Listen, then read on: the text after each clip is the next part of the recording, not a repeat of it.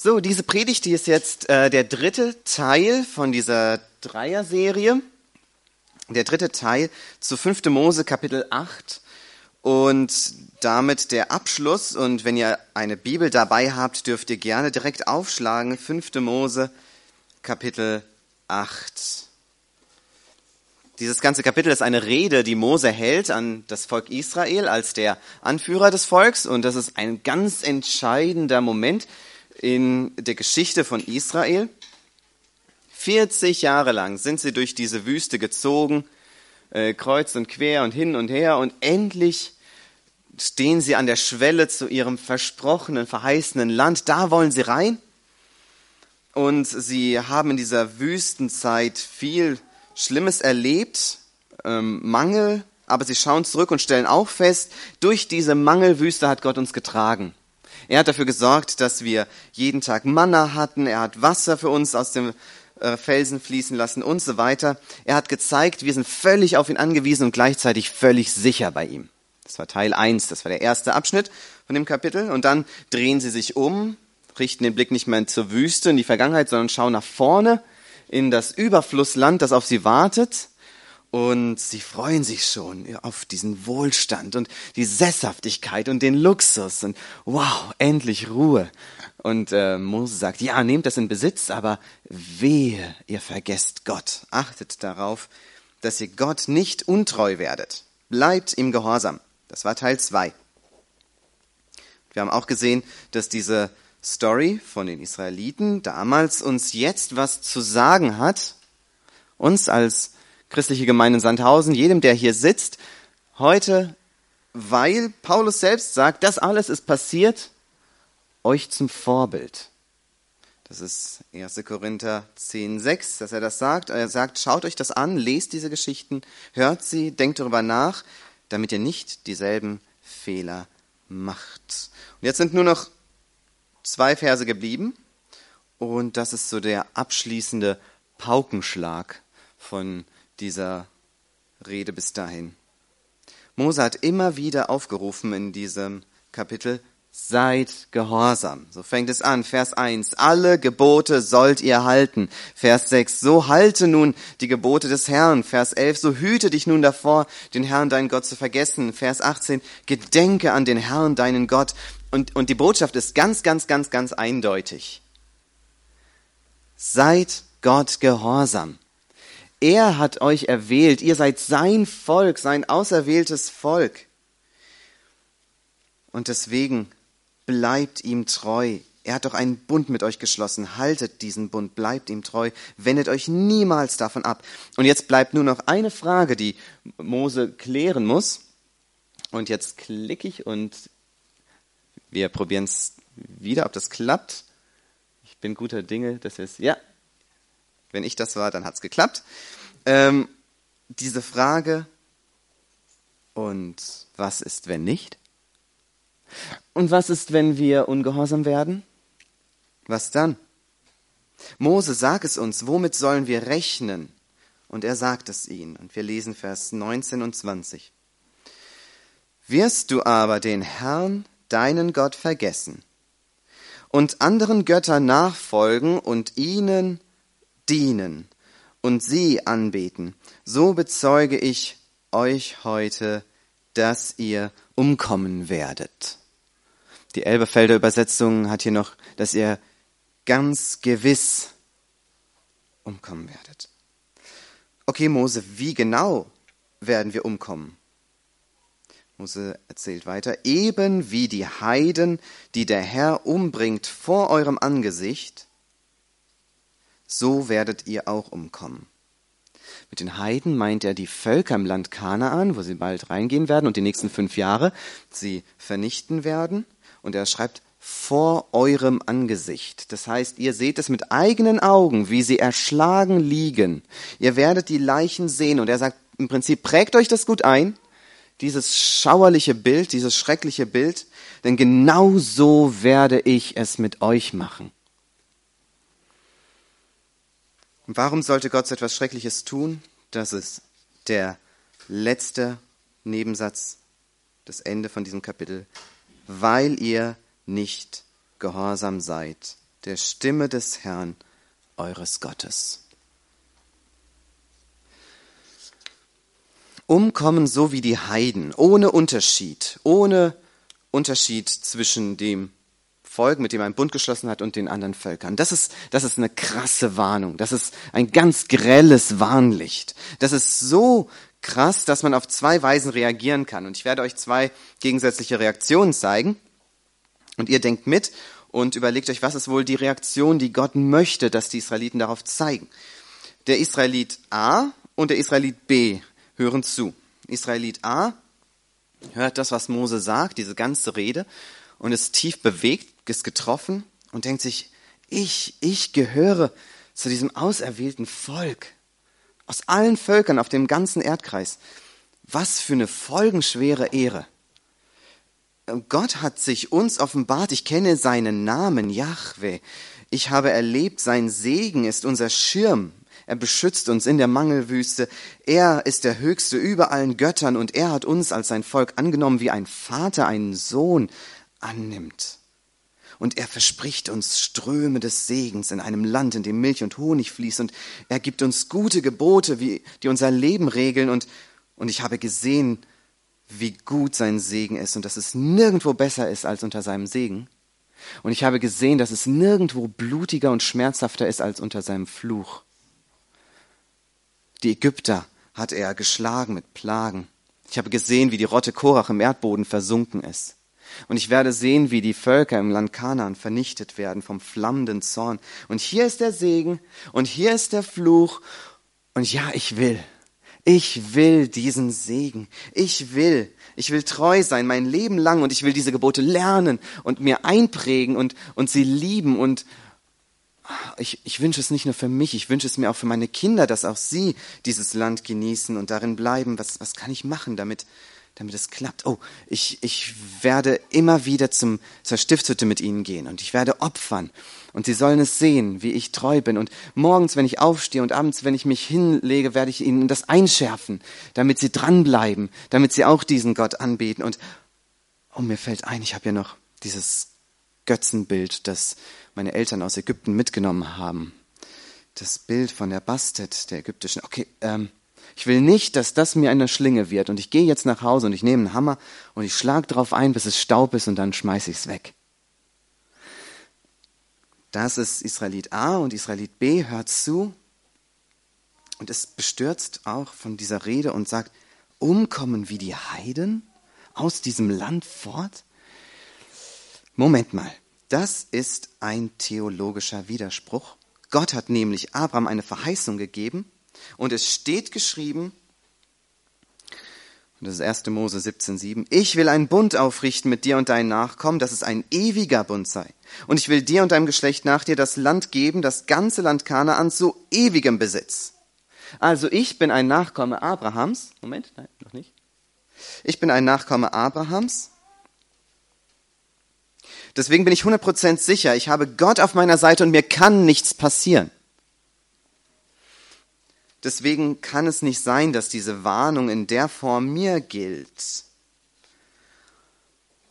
Und ich freue mich schon auf das verheißene Land und ich freue mich schon darauf, was ich für ein Häuschen bauen werde. Und vielleicht baue ich mir auch so einen kleinen Schrein, wo ich dann dieses Bild von der Bastet, das ich habe, mir reinstelle.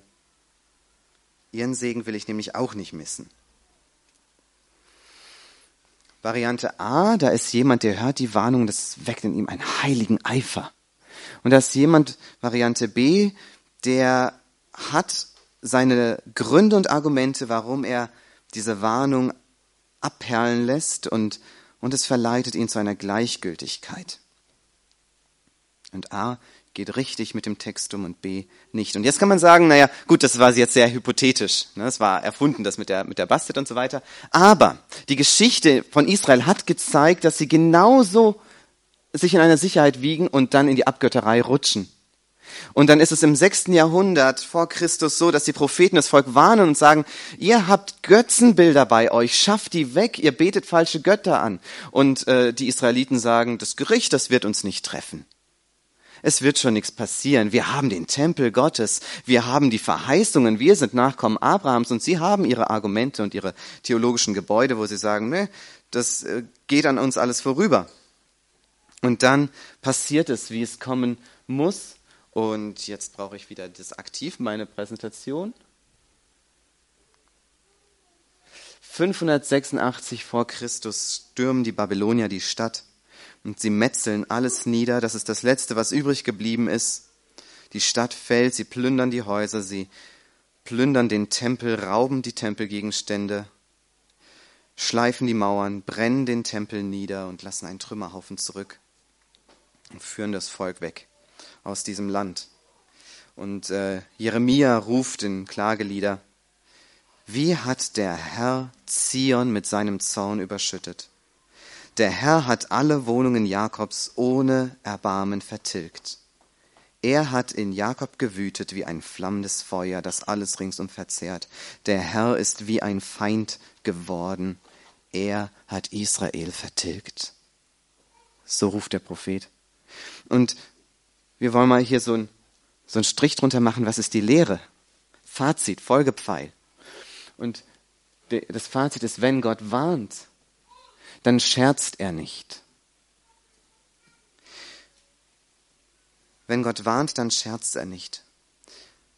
Und an dieser Stelle drängt sich sofort eine Frage auf, nämlich ähm, die Israeliten damals, die hatten einen anderen Bund als wir heute. Wir sagen, das war das Alte Testament, der alte Bund, den er geschlossen hat am Berg Sinai mit ihnen. Und heute schließen Gott in Jesus Christus mit uns einen neuen Bund. Und die Frage ist, gibt es Warnungen, ähnlich wie diese hier, die im neuen Bund an uns gerichtet werden? Gibt es sowas? Sowas im Sinne von wie, hm, bleibt Gott gehorsam, sonst werdet ihr am Ende nicht bei Gott sein oder äh, lebt in Heiligkeit, sonst werdet ihr sterben oder weicht nicht vom Weg ab, sonst werdet ihr verdammt oder irgendwie so in diese Richtung. Könnt ihr mal kurz nachdenken. Gibt es sowas? Und die Antwort, die heißt ja, es gibt Warnungen. Und jetzt bitte ich euch aufmerksam zu sein, das zu prüfen, was ich sage. Ich werde jetzt einige Bibelstellen zeigen ähm, die in diese Richtung zeigen. Und ich äh, lade euch ein, ihr könnt auch gerne die Bibelstellen notieren und mitdenken und prüfen, was ist die Aussage in diesen Bibelstellen. Das erste, 1. Korinther 15, 1 bis 2. Ich erinnere euch aber, Brüder und Schwestern, an das Evangelium, das Evangelium, das er verkündet hat und so weiter, indem ihr auch feststeht, durch das ihr auch selig werdet, Komma, wenn. Wenn ihr so festhaltet, wie ich es euch verkündigt habe, es sei denn, dass ihr es umsonst geglaubt hättet.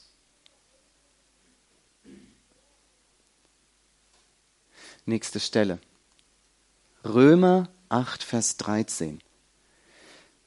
Da schreibt Paulus an die Christen in Rom, denn wenn ihr nach dem Fleisch lebt, so werdet ihr sterben müssen. Das ist genau die Warnung. Wenn ihr aber durch den Geist die Taten des Leibes tötet, so werdet ihr leben. Diese Taten des Fleisches, das ist die Sünde, wo er beschreibt, das Unzucht und Unreinheit und ähm, schlechte Gedanken und Mord und äh, Habgier und so weiter. Lebt nicht so. Kolosser 1, 21 bis 23. Auch euch hat er nun versöhnt, auf dass er euch heilig und makellos und untadelig vor sein Angesicht stelle, wenn, wenn ihr nur bleibt im Glauben gegründet und fest und wenn ihr nicht weicht von der Hoffnung des Evangeliums.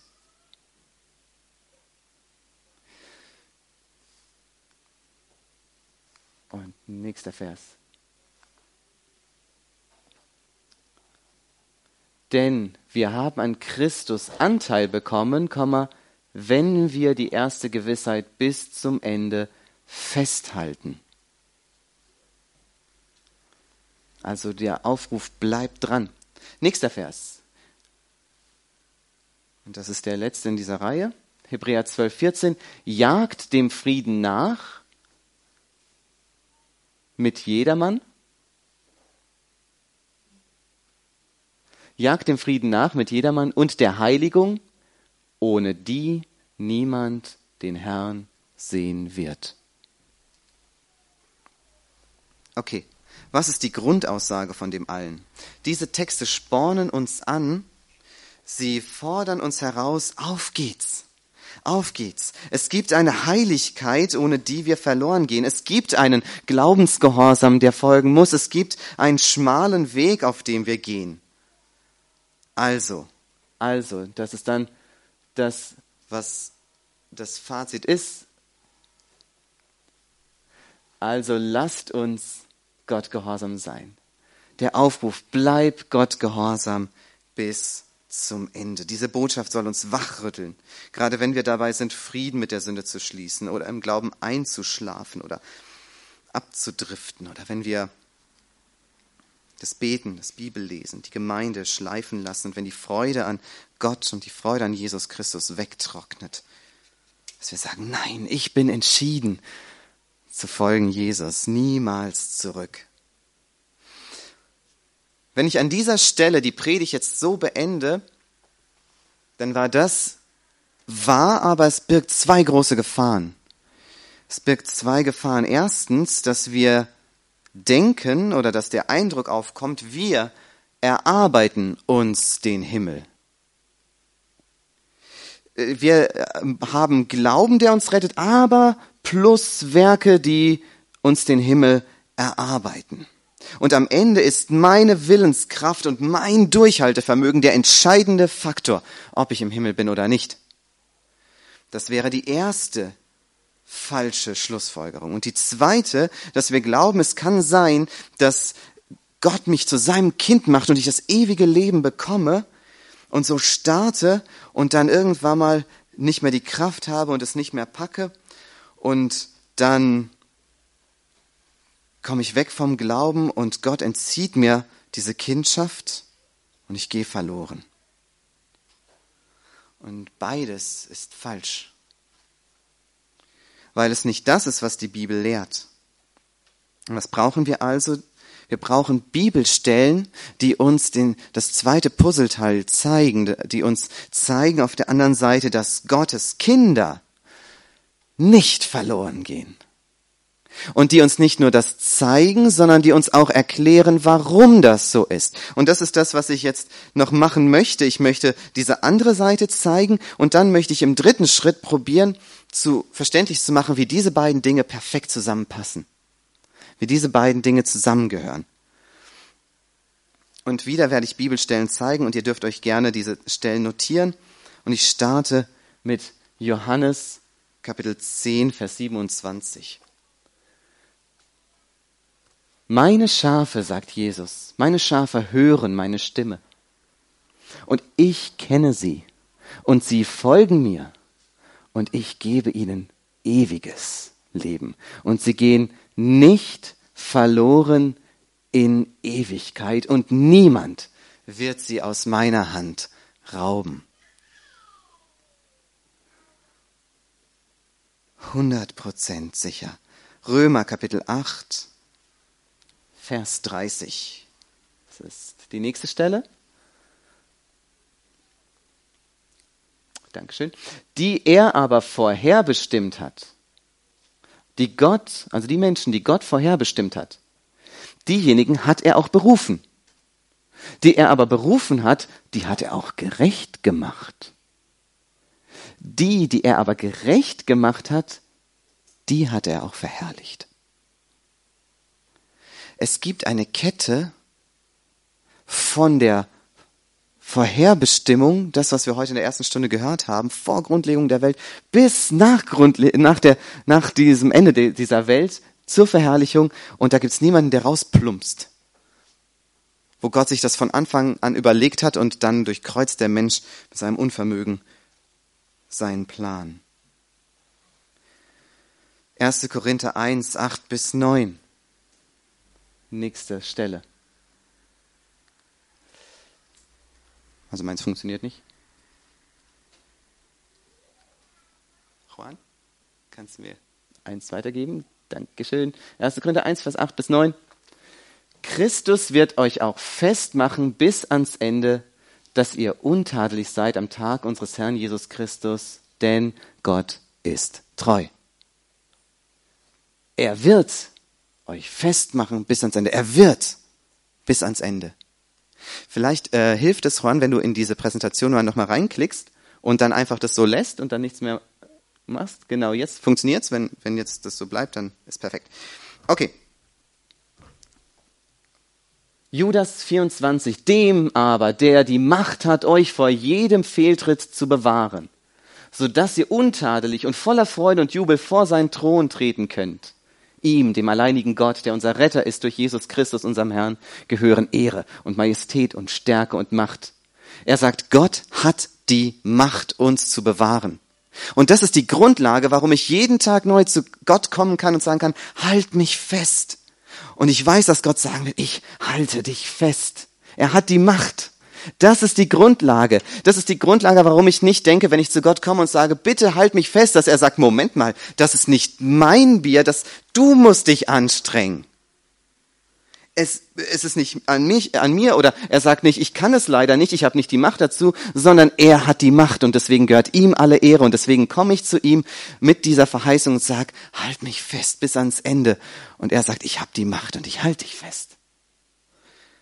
Das ist so großartig, dass er sagt, du bist mein Kind. Und das sind die, die Säulen des Evangeliums und ich möchte es nochmal ganz klar sagen, wir sind gerettet allein durch Gnade sola gratia. Und wie empfangen wir diese Gnade? Allein durch Glauben.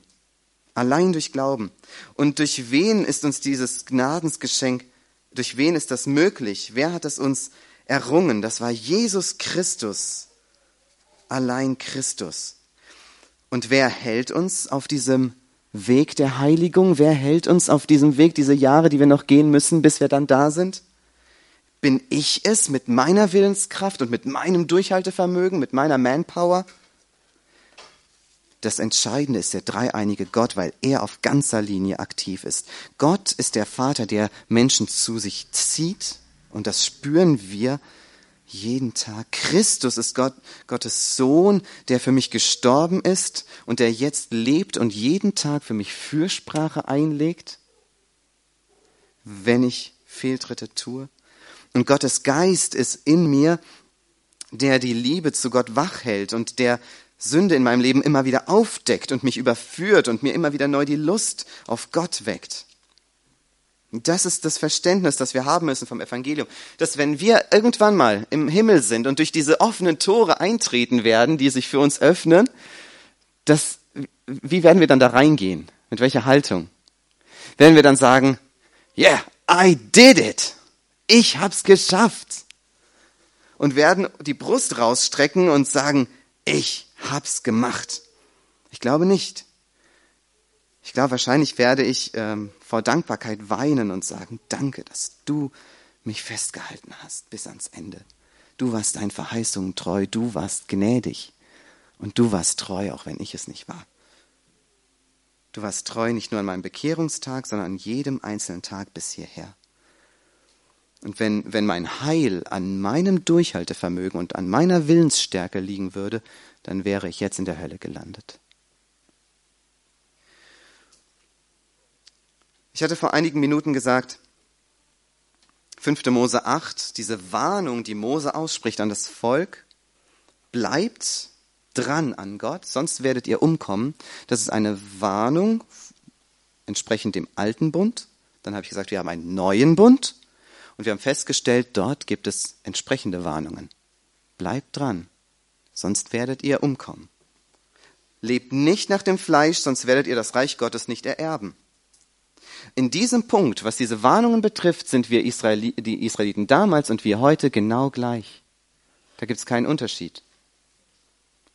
Aber wir haben auch gesehen, dieser Bund heute ist radikal anders. Es ist nämlich ein Bund, der ewig halten wird.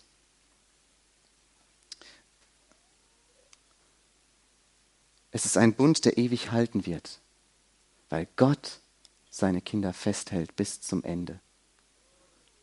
Ist es etwas, was jetzt neu war mit dem neuen Bund? Ja, das ist etwas, was neu ist.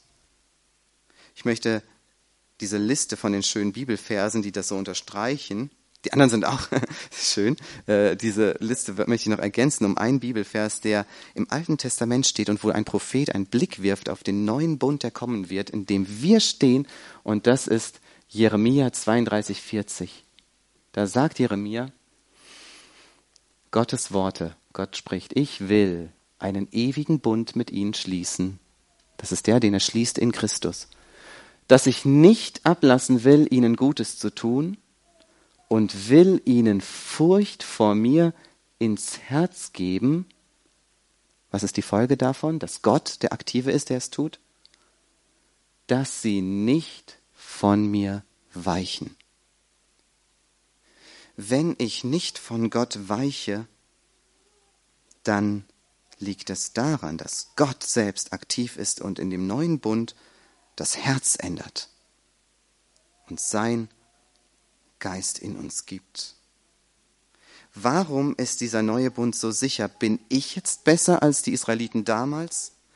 Ich bin kein bisschen besser, kein bisschen. Aber Gott hat versprochen, ich bin der Grund, sagt Gott, ich bin der Grund, warum das Heil sicher ist. Ich bin der Grund, warum ihr das Heil nicht verlieren werdet, nicht ihr. Warum fürchten die Gläubigen Gott? Weil er die Furcht in ihr Herz legt und weil er nicht davon ablässt, dieses Gute an ihnen zu tun. Das hat er versprochen. Es ist eben nicht so, dass wir uns anstrengen und Gott schaut zu und dann sagt Gott, du hast dich genug angestrengt und jetzt schenke ich dir obendrauf die Gewissheit, dass du ankommst. Ich garantiere dir jetzt den Himmel, weil du dich gut gemacht hast, sondern Gott hat sich entschieden, uns festzuhalten und das ist der Grund, warum wir gehorsam bleiben bis zum Ende. Das ist die Grundlage. Gott hält seine Kinder fest. Das ist die Basis, dass wir als seine Kinder uns zurufen, bleibt Gott gehorsam bis zum Ende.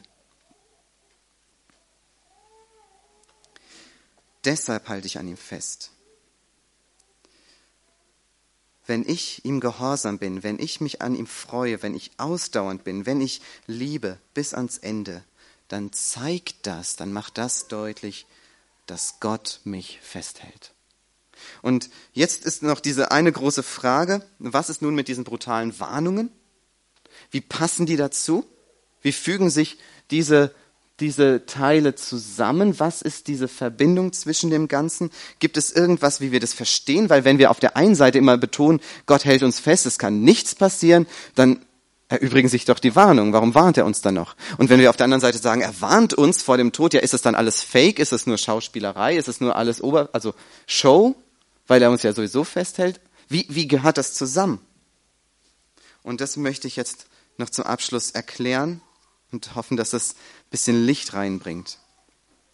Die kurze Antwort lautet, die Warnungen der Bibel sind eines von vielen Mitteln, mit denen Gott uns bei sich hält. Die Warnungen sind eines von vielen Mitteln, die Gott festgelegt hat, mit denen er seine Kinder fest bei sich hält. Wenn wir glauben, unsere Bekehrung war wie so eine Impfung, wir gehen zum Arzt Jesus und er gibt uns so eine Impfung und dann ist, sind wir sicher und dann können wir tun und machen, was wir wollen. Wir haben es fest und dann brauchen wir auch gar nicht mehr wieder zum Arzt zu gehen. Es passt alles. Wir können leben, wie wir wollen. Dann verdrehen wir die Aussagen der Bibel. Wie funktioniert das denn mit, mit unserer Sicherheit? Wenn wir uns bekehren, dann liegt noch ein weiter Weg vor uns. Vielleicht sind es noch, ich weiß nicht, 50 Jahre oder so, die wir dann leben. Der Weg ist weit und Gott sagt in seinem Wort, und er sagt uns durch den Heiligen Geist, der Weg, der wird schwer, es wird ein Kampf, ein Glaubenskampf. Aber die Sicherheit liegt darin, dass ich da bin. Und es wird Zeiten geben, da wirst du traurig sein, aber ich werde dich trösten durch mein Trost in dem Wort. Es wird Zeiten geben, da wirst du in Zweifel sinken aber ich werde dich wieder herausziehen. Es wird Zeiten geben, da wirst du die Sünde genießen, aber ich bin da und ich züchtige dich dafür. Es wird Zeiten geben, da wirst du müde werden, aber ich werde dir neue Kraft geben. Es wird Zeiten geben, da wirst du denken, ach, ist doch egal, wenn ich Kompromisse mache, ist doch egal, wenn ich so sündig lebe, wenn ich so weiterlebe. Und dann werde ich dir diese Warnungen vor Augen halten.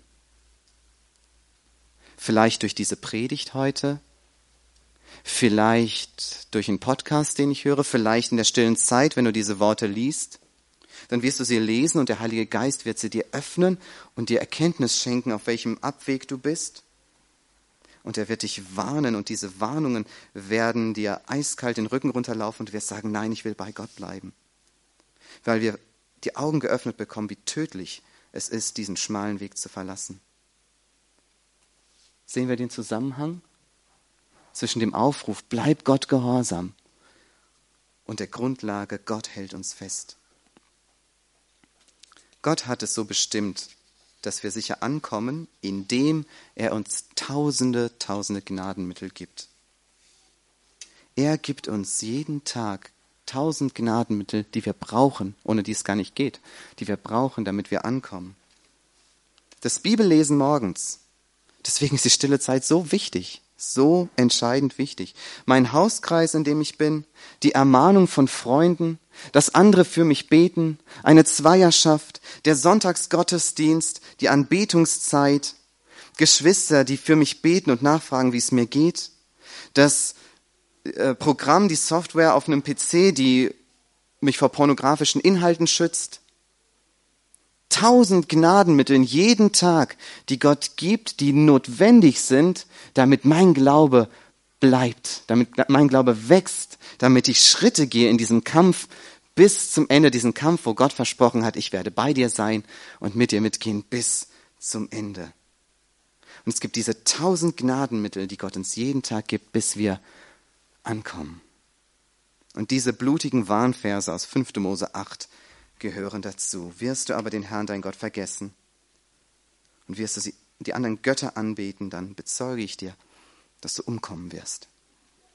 Und wenn wir das lesen und ernst nehmen, und wenn das einen heiligen Eifer in uns weckt, wenn wir sagen, ich will deswegen dranbleiben, dann ist das ein Zeichen, ein Zeichen, dass wir getrieben sind vom Heiligen Geist, weil es heißt, die der Geist Gottes treibt, die sind Gottes Kinder dann ist das eine Frucht davon, dass der Heilige Geist in uns lebt. Und mein Wunsch ist es und mein Gebet, dass hier niemand in unserer Gemeinde ist, dass niemand hier ist, der kalt bleibt, wenn er Gottes Wort hört, der abstumpft, der weggleitet, der seine Freude verliert an Gott, sondern dass die Liebe zu Gott wächst und sich in Taten äußert. Taten, die uns nicht besser machen vor Gott, aber die eine Frucht sind, die zeigen, dass wirklich Gott in uns ist. Ich möchte abschließen mit einem Vers, den Paulus für die Christen gebetet hat, den wir für uns beten können und füreinander beten können. Ich habe ihn so formuliert, dass es ein Gebet an Gott direkt ist. Ist aus 1. Thessalonicher 5. Gott des Friedens, heilige uns durch und durch.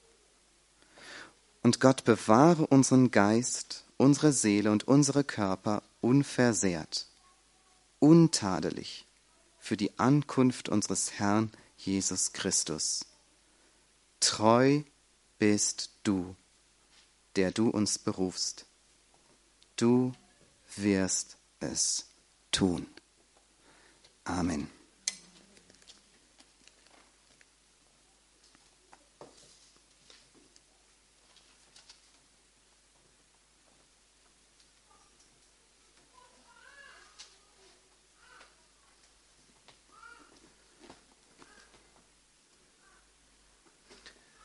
Vielen Dank. Ich wollte einfach noch ähm, dazu sagen, wenn wir bis ans Ende denken, bis ans Ende der Bibel, die letzten Verse, Offenbarung 22, Vers 20, 21. Der diese Dinge bezeugt, spricht, ja, ich komme bald. Amen.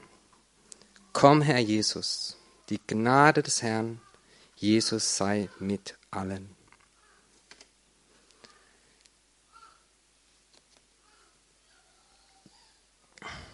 Ich möchte noch beten zum Schluss. Wer möchte, kann aufstehen.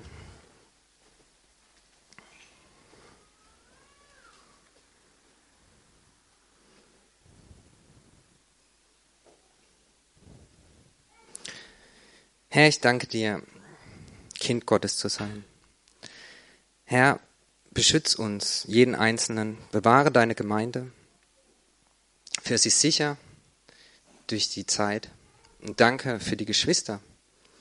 Danke für die Gebete, die wir füreinander haben. Und danke, dass du uns ziehst. Und Herr, beschütze jeden einzelnen Körper und Geist und Seele in der nächsten Woche. Amen.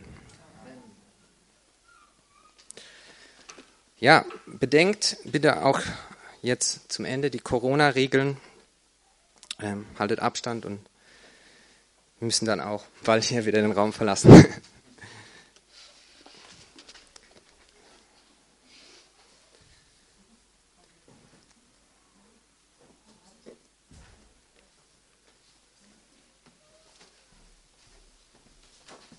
Ich soll euch noch grüßen von Johnny und Maren.